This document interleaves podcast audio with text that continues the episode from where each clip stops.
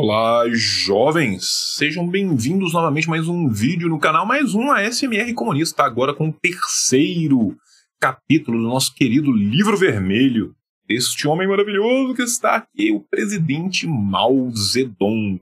Hoje, como vocês já sabem, vamos continuar nosso ASMR, vamos continuar aqui a leitura com o mínimo de comentários possíveis, porque eu recebi uma mensagem de uma pessoa que trabalha com audiolivros e falou assim: João, o ideal é que você comente o mínimo possível, porque isso que você está fazendo é um serviço, porque não tem audiolivros dos nossos do nosso campo. Então é importantíssimo que você faça, é importantíssimo que você faça isso da forma mais direta possível. Então, eu vou tentar me furtar a comentar demais. Espero que vocês curtam o rolê da forma que ele está indo. Vocês não curtirem, vocês comentem. E aí eu comento sobre o que vocês comentaram e comento no próximo vídeo os comentários comentados dos comentários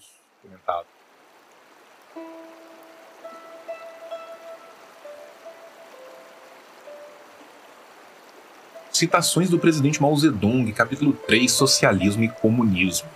O comunismo é, simultaneamente, um sistema completo de ideologia proletária e um novo regime social. Esse sistema e esse regime diferem de qualquer outro sistema ideológico ou regime social e são os mais completos, progressistas, revolucionários e racionais da história da humanidade. Sistema ideológico e o regime social do feudalismo já entraram no Museu da História. Nem tanto assim, infelizmente. O sistema ideológico e o regime social do capitalismo também se converteram já numa peça de museu em certa parte do mundo, na União Soviética, enquanto que nos demais países se assemelham a um moribundo que declina rapidamente, tal como o sol por detrás das montanhas do Ocidente. Em breve entrarão igualmente no museu. Só o sistema ideológico e o regime social do comunismo estão plenos de juventude e vitalidade, propagando-se pelo mundo inteiro, com a impetuosidade da avalanche e a força do raio, na citação de Sobre a Democracia Nova de janeiro de 1940, Obras Escolhidas, tomo 2. O sistema socialista acabará por substituir o sistema capitalista. Esta uma lei objetiva, independente da vontade do homem. Por muito que os reacionários tentem impedir o avanço da roda da história, tarde ou cedo, a revolução se fará e conquistará inevitavelmente a vitória. Isso é o discurso na reunião do Soviético Supremo da União Soviética em comemoração do 40 aniversário da Grande Revolução Socialista de Outubro, proferido em 6 de novembro de 1957. Passemos adiante para a próxima citação. Nós, os comunistas, nunca dissimulamos as nossas aspirações políticas. Lembrado Lenin, né? estamos armados com a verdade. Está bem definido, não cabe a menor dúvida de que o nosso programa de futuro, o nosso programa máximo, é fazer avançar a China para o socialismo e para o comunismo. Tanto o nome do nosso partido como a nossa concepção marxista do mundo apontam inequivocamente para este ideal supremo de futuro para esse ideal incomparavelmente belo e radioso. Essa é uma citação de Sobre o Governo de Coalizão de 24 de abril de 45, pode ser encontrada no Obras Escolhidas, tomo 3. Visto no seu conjunto na China, o movimento revolucionário dirigido pelo Partido Comunista abrange duas etapas, isto é, a Revolução Democrática e a Revolução Socialista, que são dois processos revolucionários essencialmente diferentes, sendo que o segundo processo só pode ser realizado depois que o primeiro tenha sido concluído. A Revolução Democrática é a preparação necessária para a Revolução Socialista, e a Revolução Socialista é a tendência inevitável da Revolução Democrática. O objetivo último por que se batem todos os comunistas é a instauração definitiva de uma sociedade socialista e comunista uma citação de A Revolução Chinesa e o Partido Comunista da China de dezembro de 1939, que pode ser encontrada no Obras Escolhidas, tomo 2. Nossa próxima citação.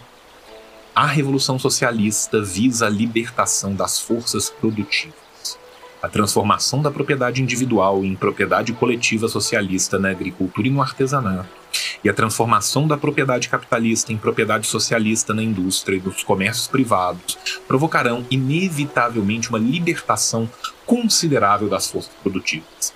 Assim, ter-se-ão criado as condições sociais para uma tremenda expansão da produção agrícola e industrial, Essa é uma citação de discurso na Conferência Suprema do Estado, de 25 de janeiro de 1956. Atualmente, nós realizamos uma revolução não apenas no sistema social, transformação da propriedade privada em propriedade pública, mas também na técnica, transformação da propriedade artesanal em grande produção mecanizada moderna. Essas duas revoluções estão ligadas entre si. Na agricultura, dadas as condições do nosso país, a cooperativização deve preceder o emprego das grandes máquinas. Nos países capitalistas, a agricultura desenvolve-se de via capitalista. Assim, em nenhum caso devemos tratar a indústria e a agricultura, a industrialização socialista e a transformação socialista da agricultura como duas coisas separadas e isoladas, e de nenhuma maneira devemos destacar uma e rebaixar a outra sobre a questão da cooperativização agrícola de 31 de junho de 1955. Próxima citação. O novo sistema social acaba apenas de ser estabelecido e requer um tempo para que se consolide. Não se deve pensar que o novo sistema pode ser completamente consolidado logo após a sua instauração, pois isso não é possível há que consolidá-lo passo a passo. Para se concluir a consolidação definitiva, é necessário não somente realizar a industrialização socialista do país e perseverar na revolução socialista sobre a frente econômica, mas também realizar uma luta revolucionária e uma educação socialistas constante e árduas, quer na frente política, quer na frente ideológica. Além disso, torna-se necessária ainda a contribuição de diversos fatores internacionais. Uma citação do discurso pronunciado na Conferência Nacional do Partido Comunista da China sobre o trabalho de propaganda, de 12 de março de 1957. Continuemos.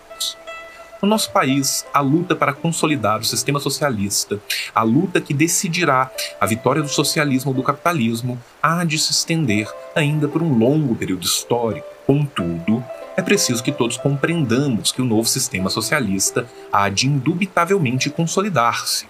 Nós poderemos seguramente construir um Estado socialista dotado de uma indústria, agricultura, ciência e cultura modernas, também do discurso pronunciado na Conferência Nacional do Partido Comunista da China sobre o trabalho de propaganda de 12 de março de 57. São muito poucos os intelectuais hostis ao nosso Estado eles não gostam do nosso estado de ditadura do proletariado e suspiram pela velha sociedade. Sempre que surge uma oportunidade, fomentam desordens, tentam derrubar o Partido Comunista e restaurar a velha China. Entre a via proletária e a via burguesa, entre a via socialista e a capitalista, esses indivíduos obstinam-se em querer seguir a última via como na realidade tal caminho é impossível, eles estão efetivamente prontos a capitular frente ao imperialismo, ao feudalismo e ao capitalismo burocrático. Tais indivíduos encontram-se nos círculos políticos, industriais, comerciais, culturais, educacionais, científicos, tecnológicos e religiosos, e são reacionários em extremos. Também, uma última citação do discurso pronunciado na Conferência Nacional do Partido Comunista da China sobre o trabalho de propaganda de 12 de março de 1957. Continuemos. O problema sério é a educação dos camponeses. A economia camponesa é dispersa e a socialização da agricultura, a julgar pela experiência da União Soviética, requererá muito tempo e um trabalho minucioso. Sem socialização da agricultura, não pode haver socialismo completo consolidado. Não há socialismo com latifúndio, né, jovens? Sobre a ditadura democrática popular. 30 de junho de 1949, obras escolhidas, tomo 4. Nós devemos ter confiança em que, uma nova citação, primeiro, as grandes massas camponesas estão dispostas a avançar passo a passo sob a direção do partido pela via do socialismo. Segundo, o partido é capaz de dirigir os camponeses ao longo dessa vida. Esses dois pontos constituem a essência da questão e a corrente principal. Essa é uma citação de Sobre a Questão da Cooperativização Agrícola de 31 de julho de 1955. Próxima. Nas cooperativas, os órgãos dirigentes devem assegurar no seu seio a predominância dos camponeses pobres atuais e dos novos camponeses médios da camada inferior, tendo como força auxiliar os antigos camponeses médios da camada inferior e os antigos ou novos camponeses médios da camada superior. Só assim se poderá, em conformidade com a política do partido, alcançar a unidade entre os camponeses pobres e médios, consolidar as cooperativas, expandir a produção e realizar corretamente a transformação socialista de toda a zona rural. De outro modo, a unidade entre os camponeses médios e pobres é impossível, assim como é igualmente impossível a consolidação das cooperativas, a expansão da produção e a transformação socialista da totalidade das regiões rurais. Uma citação de nota introdutória a de que maneira o controle da cooperativa agrícola de produção de Wutan, cantão de Kaoshan, distrito de Tiansha, passou dos camponeses médios aos camponeses pobres, de 1955, constante do livro Auge Socialista nas Regiões Rurais da China. Uma nova citação. É essencial unirmos-nos aos camponeses médios. Seria um erro não agir assim. Mas em quem deve apoiar-se a classe operária e o Partido Comunista nas regiões rurais para conseguir-se a unidade com os camponeses médios e realizar-se a transformação socialista da totalidade do campo? Seguramente em mais ninguém a não ser nos camponeses pobres. Foi o que passou quando se desencadeou a luta contra os senhores de terras e se realizou a reforma agrária. Sendo igualmente esse o caso hoje ao travarmos a luta contra os camponeses ricos e demais elementos capitalistas a fim de realizarmos a transformação socialista da agricultura. Nesses dois períodos revolucionários, os camponeses médios vacilaram na fase inicial. Só depois de verem claramente a tendência geral dos acontecimentos e a aproximação do triunfo da Revolução é que os camponeses médios se colocaram do lado desta. Os camponeses pobres devem agir entre os camponeses médios e conquistá-los, de maneira que a revolução possa ampliar-se dia a dia até a vitória final. Isso faz parte da nota introdutória à lição da cooperativa dos camponeses médios e da cooperativa dos camponeses pobres no distrito de Fuan, de 1955, também constante do auge socialista nas regiões rurais da China. Uma nova citação. Existe uma séria tendência para o capitalismo entre os camponeses abastados. Essa tendência alargar-se-á se relaxarmos, no mínimo que seja, o nosso trabalho político entre os camponeses durante o movimento de cooperativização ou mesmo durante um longo período depois disso. Da nota introdutória a uma luta decidida deve travar-se contra a tendência ao capitalismo de 1955, também do auge socialista nas regiões rurais da China. Continuemos. O movimento de cooperativização agrícola tem sido, desde o início, uma séria luta ideológica e política. Nenhuma cooperativa pode ser estabelecida sem que se passe por essa luta. Antes que um sistema social completamente novo possa ser construído no lugar de um velho, é preciso limpar primeiramente o terreno. Invariavelmente, os resíduos das velhas ideias que refletem o velho sistema permanecem no espírito dos homens durante muito tempo e não desaparecem facilmente. Depois de estabelecida, uma cooperativa tem ainda que passar por muitas lutas antes que possa consolidar-se. E mesmo depois dessa consolidação, ela ainda pode fracassar se relaxar por um momento os seus esforços. Da nota introdutória a uma séria lição de 1955 do auge socialista nas regiões rurais da China. Nos últimos anos, no campo, a tendência espontânea para o capitalismo tem estado a desenvolver-se diariamente, com novos camponeses ricos a surgirem por toda parte e muitos camponeses médios abastados a esforçarem-se por transformar-se em camponeses ricos. Por outro lado, muitos camponeses pobres ainda continuam a viver na miséria por falta de suficientes meios de produção, endividados uns e outros vendendo ou arrendando a terra de que dispõem. Se essa tendência continuar sem reparo, a polarização nas regiões rurais agravar-se-á inevitavelmente dia a dia, os camponeses que perderam a terra e os que ainda continuam na pobreza queixar-se-ão de nada termos feito para salvá-los da ruína ou para ajudá-los a vencer as dificuldades. E nem os camponeses médios abastados que estão a avançar na direção capitalista ficarão contentes conosco, já que em nenhum caso poderemos satisfazer os seus pedidos a não ser que queiramos seguir a via capitalista. Poderá então Nessas circunstâncias, continuar a manter-se firme a aliança operário-camponesa? Claro que não. Não há solução para tal problema a não ser uma nova base, isto é, realizar passo a passo a transformação socialista do conjunto da agricultura, juntamente com a realização gradual da industrialização socialista e da transformação socialista do artesanato, do comércio e da indústria capitalista. Por outras palavras, isso significa realizar a cooperativização e eliminar a economia dos camponeses ricos e a economia individual nas regiões rurais, de tal maneira que toda a população do campo se sinta conjuntamente mais desafogada. Nós sustentamos que essa é a única via para consolidar a aliança dos operários e camponeses. Uma citação de sobre a questão da cooperativização agrícola de 31 de julho de 55. Próxima cita por planificação geral, nós entendemos uma planificação que toma em consideração os interesses dos nossos 600 milhões de habitantes.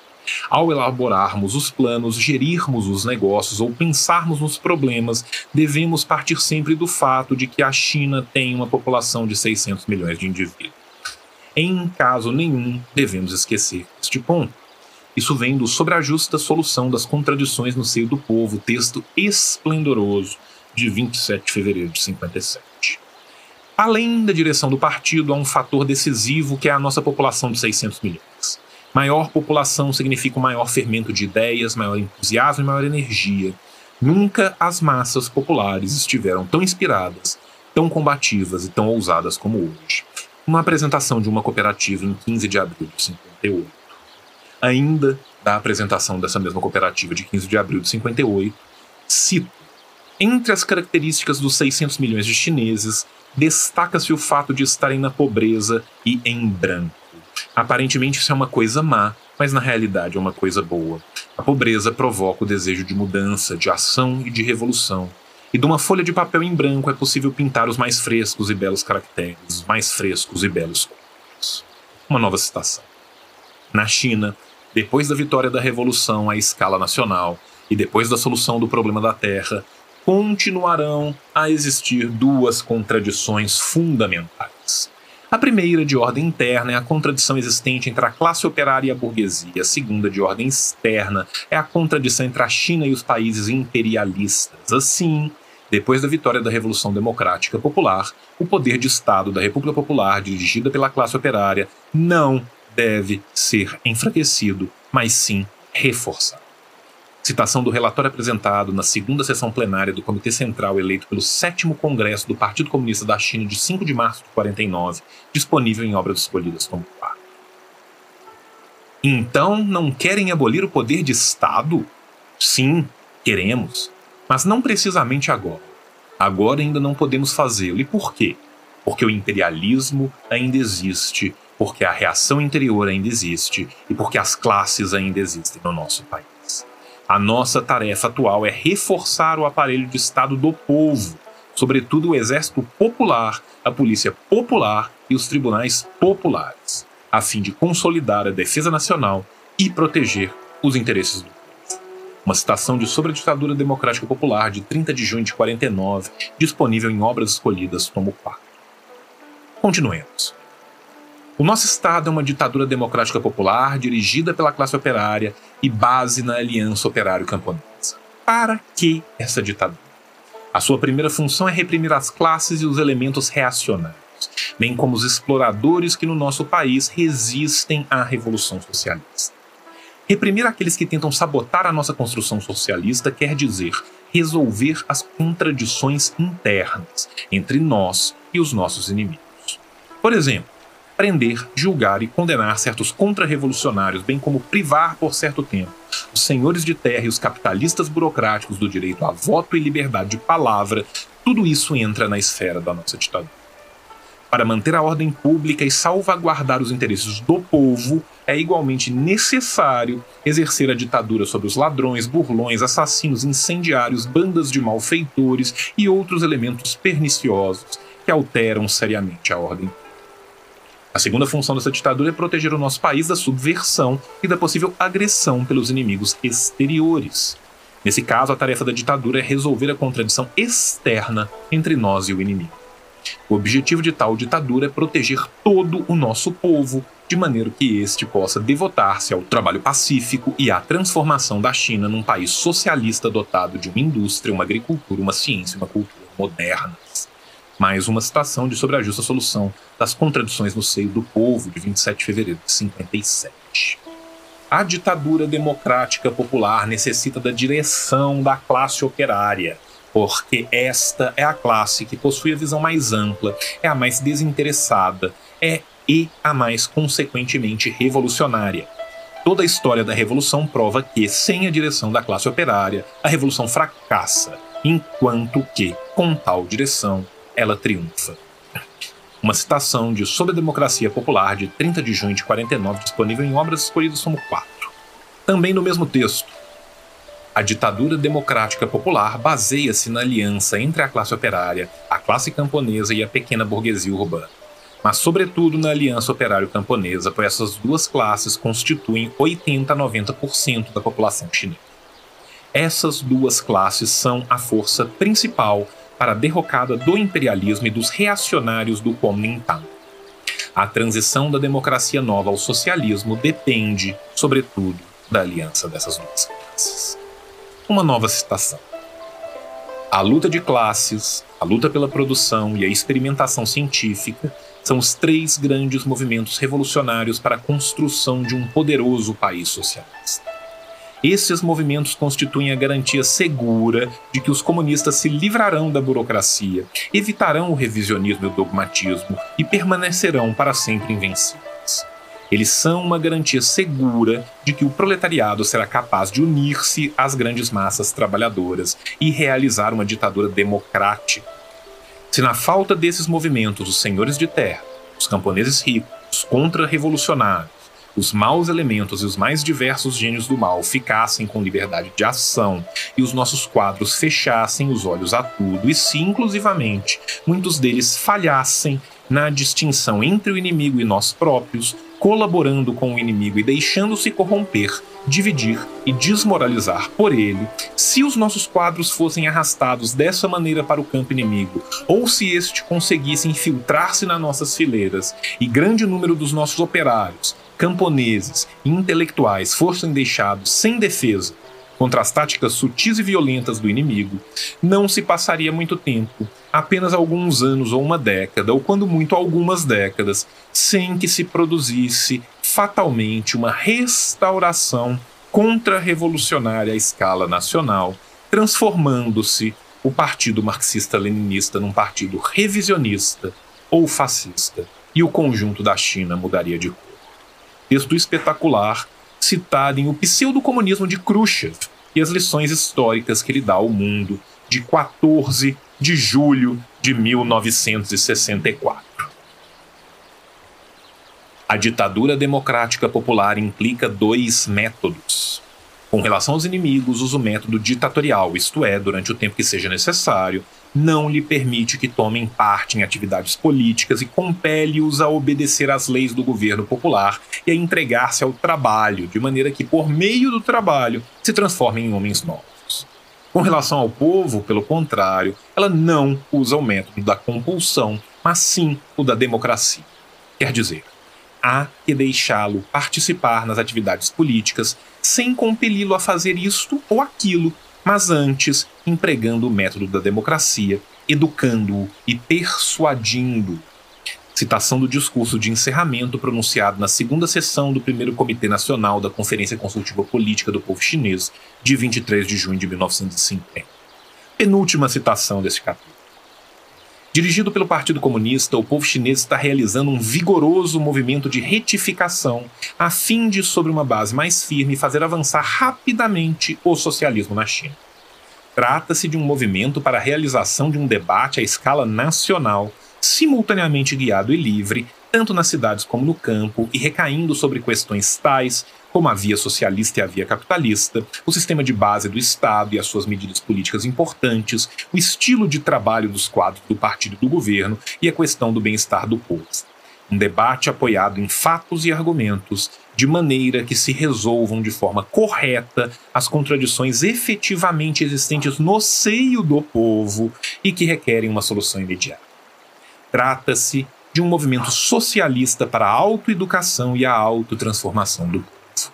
Discurso na reunião do Soviético Supremo da União das Repúblicas Socialistas Soviéticas em comemoração do 40 aniversário da Grande Revolução Socialista de outubro de 6 de novembro de 1957. E a última citação do nosso vídeo de hoje. O grandioso trabalho de edificação põe diante de nós uma tarefa extremamente árdua. Existem mais de 10 milhões de membros no nosso partido. Eles não constituem mais do que uma parte muito reduzida da população total do país nos organismos de Estado e no conjunto das atividades da nossa sociedade, muito do trabalho tem de ser feito por indivíduos que não são membros do partido. É impossível realizar bem esse trabalho enquanto não soubermos apoiar-nos nas massas populares e cooperar com os não membros do partido. Ao mesmo tempo que vamos reforçando a unidade do partido, devemos continuar a reforçar a unidade entre todas as nacionalidades etnias, classes democráticas, partidos democráticos e organizações populares, a fortalecer e ampliar a Frente Única Democrática Popular, assim como devemos, em todos os setores do nosso trabalho, corrigir conscienciosamente qualquer manifestação negativa, prejudicial à unidade entre o partido e o povo. Essa citação é do discurso de abertura no oitavo Congresso Nacional do Partido Comunista da China, de 15 de setembro de 1956. Pois muito bem, meus queridos, terminamos aqui o terceiro capítulo do livro vermelho de Mao Zedong.